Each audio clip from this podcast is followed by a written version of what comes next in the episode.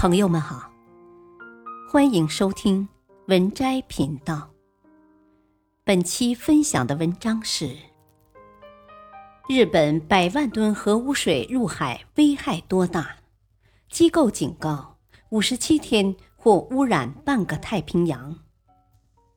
昨天，二十二日，日本原子能规制委员会正式批准了东京电力公司。有关福岛第一核电站的核污染水排海计划。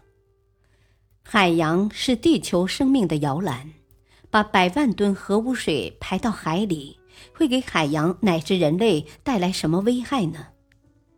这些核污染水是福岛核电站发生事故后，为防止堆芯融化，不断向反应堆注入的冷却水。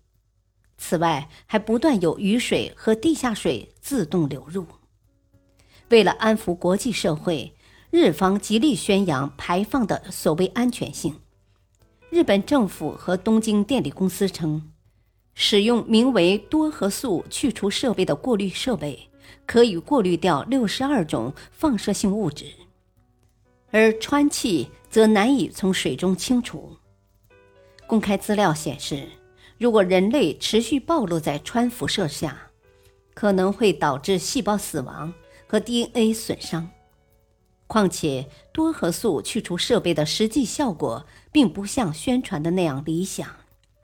截至2020年3月，经过这种设备处理过的核污染水中，约70%超过排放标准。日本核电站废气氚排放的国家标准是每升水中氚活度为六万贝克勒尔。虽然东电公司表示会将废水里氚的浓度稀释到这一标准的四十分之一以下，但不少科学家与环保组织都表示，此前并无先例。而核废水的巨大体量和现有技术的局限。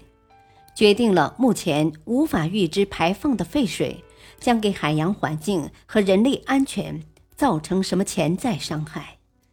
核污染水一旦排入大海，不仅会污染福岛附近海域，也会影响到邻国海域，甚至对全球海洋生态环境造成不良影响。德国海洋科学研究机构指出。福岛沿岸拥有世界上最强的洋流，从排放之日起五十七天内，放射性物质就会扩散到太平洋的大半区域。三年后，美国和加拿大将遭到核污染影响；十年后，蔓延到全球海域，影响到全球鱼类迁徙、远洋渔业、人类健康、生态安全等方面。对人类社会和海洋生态环境健康的潜在威胁难以估量。本篇文章选自微信公众号“央视财经”，感谢收听，再会。